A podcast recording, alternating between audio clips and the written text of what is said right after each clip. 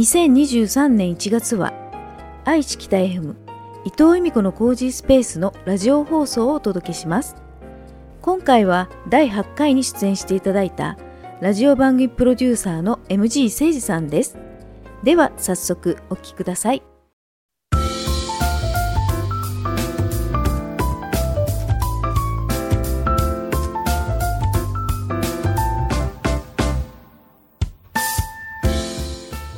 皆さんこんにちは。12月5日月曜日ユナイテッドノース84.2伊藤由美子のコージースペースナビゲーターの由美子と伊藤由美子です。この番組は一級建築士そしてライフコーチでもある伊藤由美子がいろんなジャンルの方々をゲストに招きその人の素顔に迫るインタビュー番組です。第8回のゲストはラジオ番組プロデューサーの MG 誠二さんです。自分の登場に SE を出してなんかね恥ずかしいんですけどね。はい今日はですねこの番組のですね相談役そしてラジオミキサーでいつも音響の方もやっていただいている MG 誠二さんに インタビューさせていただくことになりました。はい新鮮な感じで嬉しいですね なんかねですよね ねあの今まで DJ とかもされてると思うんですけど逆に自分が進行役だったのに今日はあのインタビューされる側っていうことで初めての経験じゃないですか？ねこの席に座って人から仕切られるってなんか すごいね。斬新でね面白いですねこれね。そうですか、はい、初の試みということで、うん、はい。そのです 隣におす座っていらっしゃるですね MG 誠司さんと私の出会いなんですがこの番組の前の時間ですね、え月曜日の12時半から1時までやってるまあ、リスナー対抗の歌番組「ソングレゾネーター」で私がナビゲーターをやることになってその時に初めてお会いしたということで。はい そうですね。はいそうですね。はい2年 ,2 年半ぐらい前にね初めてお会いしてお話しさせていただいたと思うんですけどうんうんうん、覚えてます？もうねそんな経つんですね。そんな経っちゃうんですよ。まさかねそのソングレズネーターも2年半続くとは、うん、その時には多分誰もが思ってなかったと思うんですけど。はいはいはい。はい。ということですね。あの改めてですね MG 誠司さんのプロフィールをご紹介しますはい最初ですねコマーシャル動画制作の仕事を、えー、経て20年ほど前からラジオ番組制作を始める。東海ラジオ FM 愛知で番組を手掛けた後東京の渋谷のラジオ局での制作も行います、えー、現在は愛知北 FM で7つの番組を担当。そしてラジオ番組プロデューサーだけでなく名古屋を拠点にした、えー、インディーズレーベルサンライトレコードの代表でもあり音楽家としても活動していらっしゃいます。ということでこの後すぐ MG 誠司さんにお話を伺っていきます。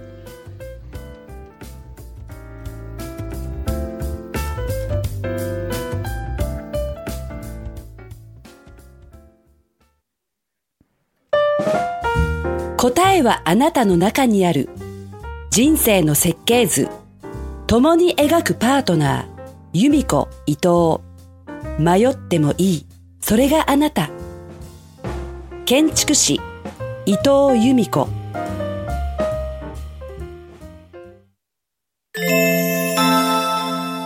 伊藤由美子のコージースペース。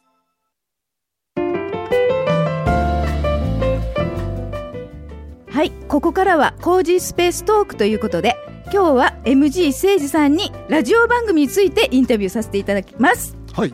ということでね、せっかくねラジオを今流しているのね放送しているのでせっかくねあの誠司さんがずっと長年ラジオの制作、まあ、プロデューサーをされているということなのでそのあたりのことをお伺いします、はい、まずですねやはりあの一緒にもう2年半もやらさせていただいている番組ですが、うん、ソングレゾネーターのことについてお話伺わさせていただきますね。えっと、ソングレゾネーターって歌番組なんですが、はい、あのそこにこうねリスナーをまあ、おお招きして、うん、毎回2回あのお二人の方に歌を歌っていただくっていうねあの 対抗合戦になってるんですけど、はい、最初どうしてそういった番組を作ろうかなと思ったんですかね？どうして？本当ね、はい、もう大前提は、はい、コロナでのね、はい、自粛で皆さんたちが、そのなんですかね歌を歌う場所もなければ、あとなんだかイベントみたいなのもどんどんどんどんね制約されちゃって、はい、えー、何かそのね沈みがちな人の心を、はい、そのまあ、うっぷん晴らすっていかないはい、何かこうよりどころはないかなということでそれでまあもともとはね野田姉が、はい、えー、歌番組をっていうふうに、ね、ポロッと言った時に、はい、まあ、ただ歌を歌ってどんちゃん騒ぎするのもいいんだけども、はい、まあ、どうせだったら何か目的があった方がいいなということで、はい、それでまあ対抗にしたんですね。あの、うん、1対1の歌バトルでね、はい、で優勝者の人には、まあ、得点を出しましょうと。そうですね、うん、はい。そうそうそう。ねその得点もねあのまあ、誠司さんが音楽家っていうこともあって作詞作曲したオリジナル曲を、その優勝者にプレゼントして歌ってもらってそれを音楽配信デビューができるっていう特典がついてるんですよね。はい、そうですねこれって本当に夢があると思うんですよね私。ねねそう思うんですけどね。そうです 私たちあの番組側なんでななんですけど、うん、ね見てらっしゃる方がどう感じていらっしゃるかっていうところはあるんですが、はいはいはい、今ですねフェイスブックライブ配信中にコメント面白いコメントまた中谷さんが入れていただいてます。えー、誠司さんに対してですね、えー、科学的にも生態が解明されていない方なのでユーミキ様に紐解いていただきたくお願い申し上げますということですが、はい、生態がわからないということで言われましたけど。はい あーって言って言われて終わりましたけど、まあ、海や山のね、はい、その微生物とかそういった その類の生態と思われとるんですかね。何ですかそれミトコンデリアですか？そうそうそうそうなんかわかんないですけど。はい。まあでもあのなんていうんですかねあの誠司さんあのこういった番組作りしている時に結構やっぱり面白い発想されるなといつも思うので、えそういねそういったものがそのラジオの番組まあ、ソングレゾネーターなり他の番組にもあの全て反映されてるかなと思ってるんですけど。まあね、はい、ちょっと手前味噌ながら、最近の番組であのね某キャサリンの番組がなかなか好評で。はいそうですね。この同じ時間で第2第4の月曜日に愛知北 M でやってるえー、キャサリンっていう人のですね「まあ、ヒルデナイト」でしたっけ？名前がね、はい、はい、そちらの方の番組もねあのプロデュースされてるということでそのあたりの、えっと、ラジオ番組の面白さっていうのはあのずっとやってきてどういったところにあると思います？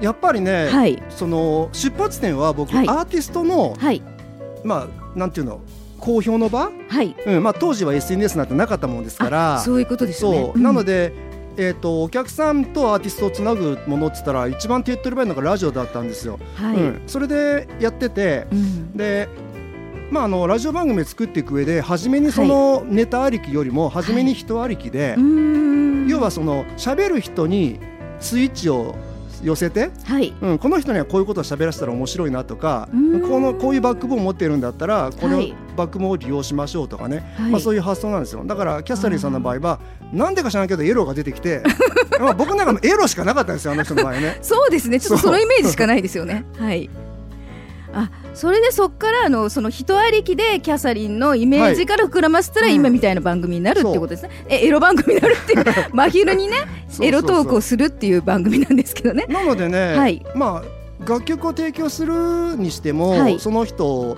の特性がすごくね、うん、反映された曲になっていくんで、はい、割とその発想に近いですよ。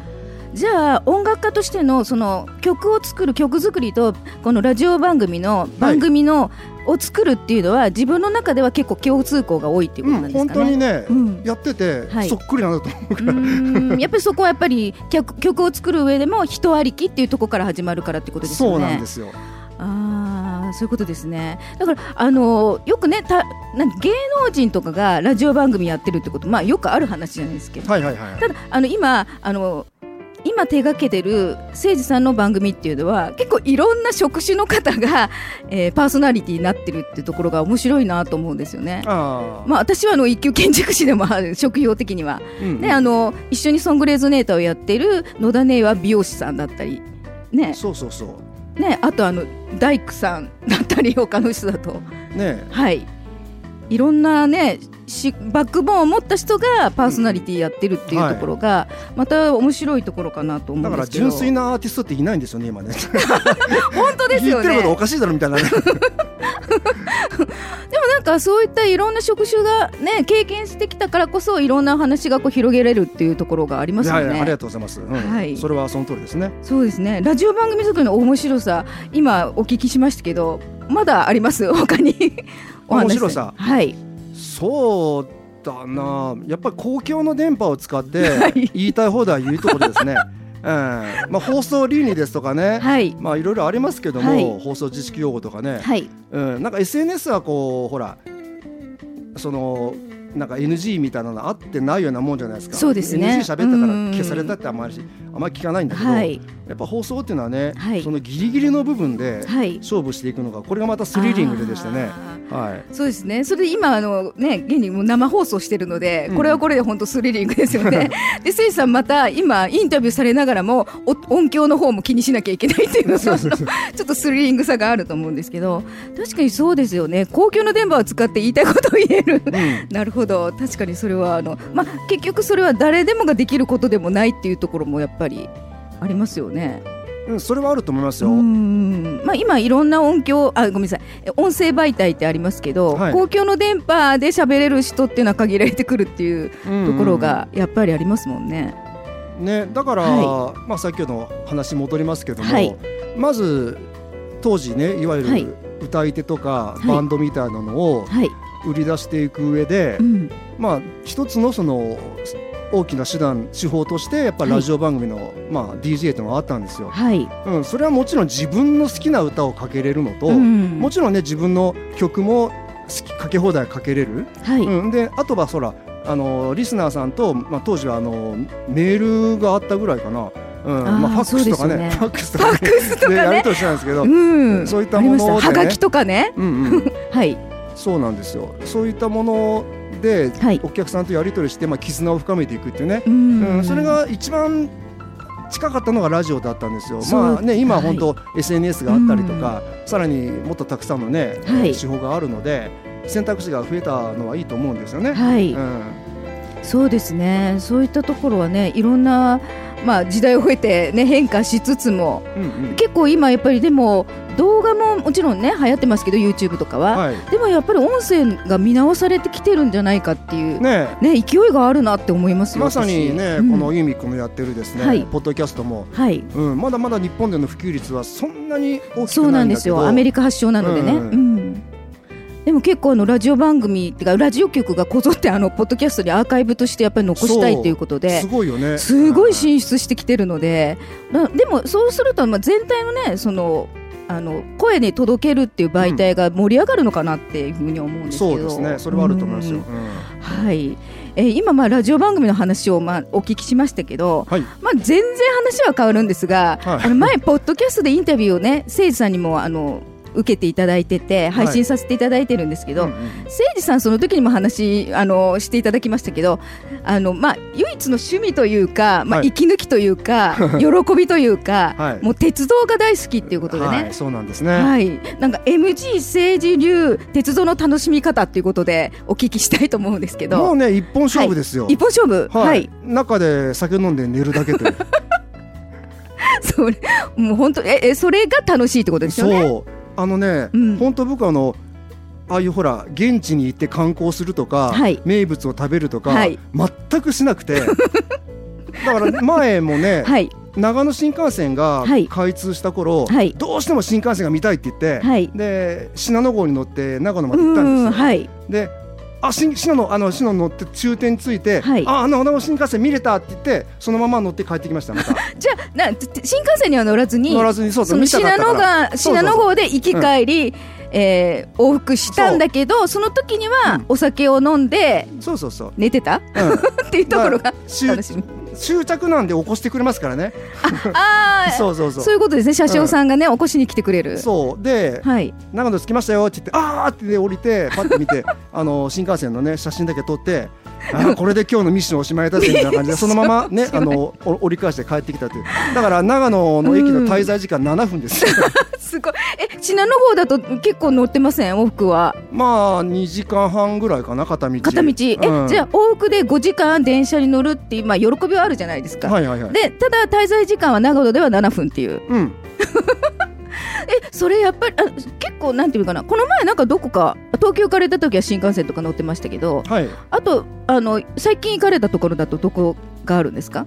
まあ先月のですね、はい、中旬ぐらいあ終わりぐらいにね、はい、ふらっとこう明智まで。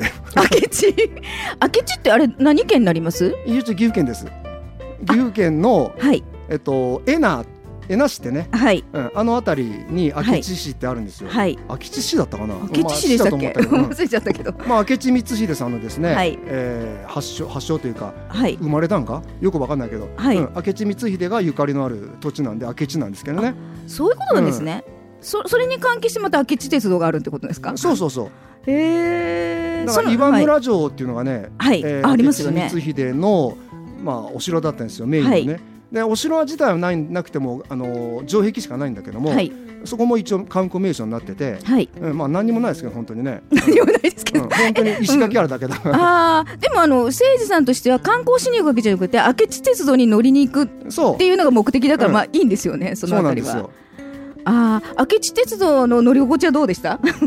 うんとねローカル線の本当にディーゼル列車、はい、電気じゃなくてディーゼルなんだけど、はい、なかなかねあのゴゴゴゴゴゴゴってあのねエンジンをこう吹かす、はい、あの振動がたまらなくてですね、はいうん、で今ね明智線は、はい、あの線路に快速かなんか急行だかがあって、はい、それはね食堂車がついてるんですよ。えー、うん、そうなんですか3両編成で、はい、あのケツの2両が食堂列車で、ただね、うん、それはもう貸し切り状態で、はい、予約しないと乗れないんですよ。そうなんですね。僕もね当日知って、うん、うわあれ乗りたいって言ったんだけどいやこれ別料金ですって言われてしかも予約が必要って、うん、老人会の皆さん方の貸し切りでですね。ああそういうことなんですね、入れなかったんでねそこはちょっとこう唯一悔しい思いをしましたけどもね。え先月ってことで11月が紅葉の時期だから余計にこうね皆さん鉄道乗りながらそういったね食事楽しみなかったのかもしれないですよね。ね豪華な弁当をね松,、はい、松茸瓶ド瓶のなんかなんか弁当がなんかね、えー色性と思いながら僕は隣でおにぎりかじってましたけどもね、はい、でもお酒は飲んでたんですよね。もちろんもちろん。おにぎりとお酒。だって毎日のように飲まれますもんね、はい、お酒もね大好きでね。ですね。えそのあのくあの電車の中に乗った時のなんかお酒はこれじゃないといけないとかそういうこだわりはないんですか？とにかく。とにかく酒であればいい、うん、そう ただ単にあのごめんなさい酒飲みだっていうことが印象づけちゃったかもしれないんですけど。まあ、はい、あえて言うなら、はい、ビールは最初の一杯のみ、はい。うん。まあ、なぜかちょっとちょっとトイレが近くなるからね。あそうか、うん、なのであとは例えばこうウイスキーの水割りですとか、はい、はい、ワインとか、はい。うん、比較的そのトイレまで時間が保てるような、うん。そ こはちゃんと計算していくんですね。ただ単にのののんべいじゃないぞっていうところの アピールですか？はい、はい、そうですね。あなんか先ほどねあのコメントをご紹介させていただいた中谷さんがやっぱりこの方ミステリアスっていう なんか結論でしたけど。褒め言葉なんですね。多分褒め言葉だと思いますよ。はい。あと小浜蘭子さんが贅沢な鉄分補給補給ですね。あ電車から鉄分補給してるっていうことですか？そうそうそう。それもすごいですね、うんああなるほど面白い。えじゃあ次はどっか乗りたいという鉄道のところってあるんですか？どんな電車乗りたいの今。今ね、うん、まああえて言うのであれば、はい、その九州のですね、えー、はい、列車名前忘れちゃったんだけど、うん、観光列車か臨時列車か知らないんだけど、はい、それもねあの食堂がついてるんですよ。ビュッフェみたいなそうなんですね、うん、でそれに乗りたいなと名前忘れましたね。ごめんなさいじゃああのね今気になる方はあの検索してくださいということで。はいもうあっという間にねあのそのインタビュー時間が終わっちゃうんですけどね。はい。ということであの本日のコージースペーストークでした。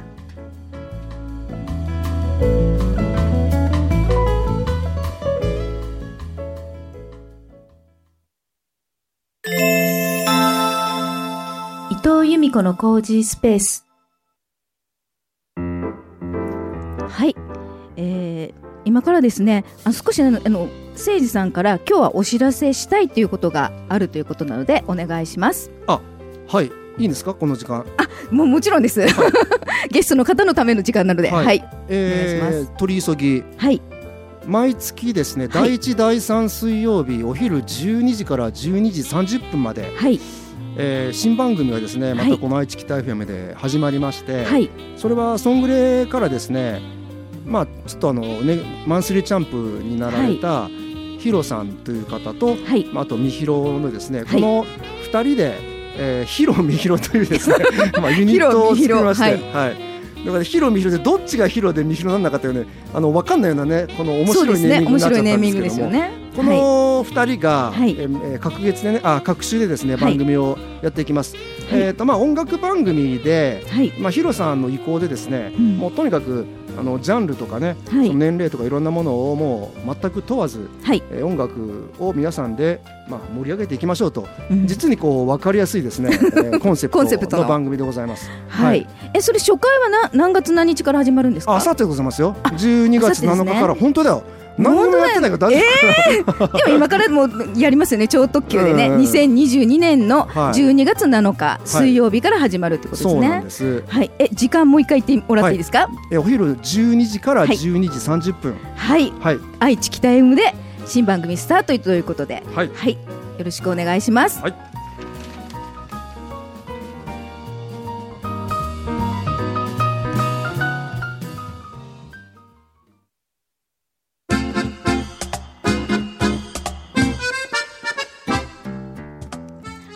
ここでですねいきなりですがラジオ番組なのにゲストの方にとあっち向いてホイをしてしまうコーナーです。できるかな これ。これ音響もやりながら、はい、今日はあっち向いてホイっていうことで、はい、なかなか神業いるかもしれないですけど、ね、いけます？ちょっとわかんないですけどねど。どっち向いて僕はやればいいんですか？こっち向いてですね。ここで？はい、ここでですね。できますか？なんとかやってみます。やってみますか？はい、もう画面も気にしなきゃいけないしね。うん、はい、では最初はグーでいきますか、はいはい、最初はグー。じゃんけんほい。あっち向いてほい。最初はグー。じゃんけん最初はピーピース出しちゃった。最初はグー。じゃんけんほい。あっち向いてほい。最初はグー。じゃんけんぽい。あああいこでしょあ。あっち向いてほい。最初はグー。じゃんけんほい。あっち向いてほい。最初はグー。じゃんけんぽい。あっち向いてほい。最初はグーじゃんけんぽい。決まらない。しょあっち向いてほい全然終わらない。ですねじゃんけんぽい。これ時間なくなっちゃうよ。なくなっちゃうね。はい。もう一回最初はグーじゃんけんほい。あっち向いてほい。あ？なんか私向いてます。私今変な変なことしましたね。なんかかこうやってやるって珍しいですね。そえ？上って。あれなんかなんかよ四つ方向四つ方向ある、うん、うん、大丈夫です、はい、ちょっと私今多分ちょっと負けちゃった感じなんです実は。負けちゃった感じかね。はいまたまた負けちゃったじゃあ負けたことしておきましょう。はい負けちゃいました。本当に。はいということですね。もうねお酒大好きな MG 誠司さんにですね今日もバタフライブルワリーの自家醸造したですねこちらのクラウトビールをですね3本セットでプレゼントをします。よろしくお願いします。はい。これあの誠司さんがピアノを弾くっていうことでですねピアノのあそれはどうもありがとうございます、はい、種類のですね、はい、あのビールも三本の中に入れさせていただいてますので、でね、ぜひはい今日ですね奥様と二人であ 二人で飲んだらすぐおなくなっちゃうと思うんですけどあの飲みあのねあの楽しんでください。はい。はい。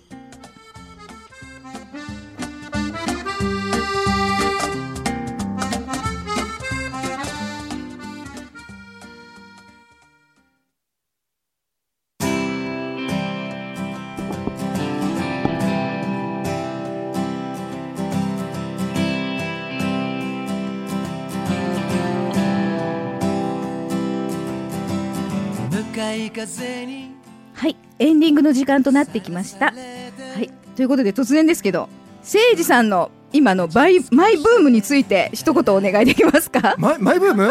急に振ったけど。えなんだろう？そうだな、はい、ちょっと今思いついたけど。まあ緑千佳さんの、はい。えー、ワイン。オペラ歌手のね緑千佳さんが扱ってるコーレベルデのワインを何楽しんでるってことですか？夜な夜な。いや今頭の中に浮かびましたけど。それだ番組宣伝じゃない。甘くて美味しいんですよ。あそれってあの、いろんな種類ありますけどどれがお気に入りなんです、いやわかんない。わかんない。まあわかんないんだけど、あのクオレデベルデさんのワインはどれ飲んでも本当にこう涼やかというかね喉越しが良くて、で悪酔いしないんだよ。本当にそうなんですよ、あのね悪酔いしないんですよね、だからどんどん飲めちゃうんですけど。そうそうそうそうなんですよ、ね、よくねワインって頭に残っちゃって頭痛くなったりとかするんでそういうのが一切ないんですよね、うん、そうなんですよ。はい、ね、じゃあ、ちょっとこの後の番組 続きますから。はいわかりました。はいありがとうございます、えー、こちらの番組からですね最後にです。二つお知らせです。一つ目は MG 生さんのお話をもっと聞きたい方はこのラジオと同じ番組名の伊藤由美子のコージースペースポッドキャスト番組第23回から26回で誠司さんのインタビューを配信していますのでぜひお聞きください。えポッドキャスト番組ですね。FM ラジオと違うのは音声配信されたものがずっと来て聞けてしまうということなんです。はい、まだあの先ほどもお話少しありましたけどまだまだあのポッドキャストは日本でね知られてない知らない方も多いんですけど iPhone の方は最初からポッドキャストアプリが入ってますのでそのアプリからすぐ聞いていただけますしあと Spotify や Amazon Music などからも聞けますのでよろしくお願いします、はい、そして2つ目ですね、はい、この今、えー、ラジオ放送した内容がですね番組 YouTube チャンネルにえー、今日の放送が今週の金曜日12月9日の夜8時に配信されますので YouTube チャンネルの登録もぜひよろしくお願いします 今合わせて今ラジオの人何何やってるか全然見えないですけど一応ねあの動画の方の配信の方に Q を出していただいたということで、はい、ありがとうございます。はい、本日もですね伊藤由美子のコージースペースお付き合いありがとうございました。また私なやななまりますねここいつも。はい、本日もお付き合いありがとうございました。せいさんありがとうございます。いやいやこちらこそ楽しかったです、ね、はい、ソングレゾネーターもね、2年半毎週土曜日に顔をね合わせるで、はい、もう2年半も経ってますけど、はい、長いお付き合いしていただいてましてありがとうございます。はい、次回はですね、12月19日の第3月曜日昼の1時この時間にお会いしましょう。はい、お相手は由美子と伊藤由美子。そして本日のゲストはラジオ音楽あごめんなさいラジオ番組プロデューサーの MG 誠司さんでした、はい、ありがとうございました。ありがとうございます。二人の夢がうっすら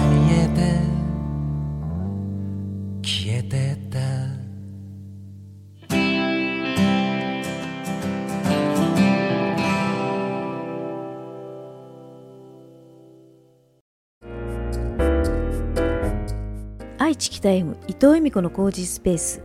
第1第3月曜日の昼の1時から1時半まで生放送で行っています。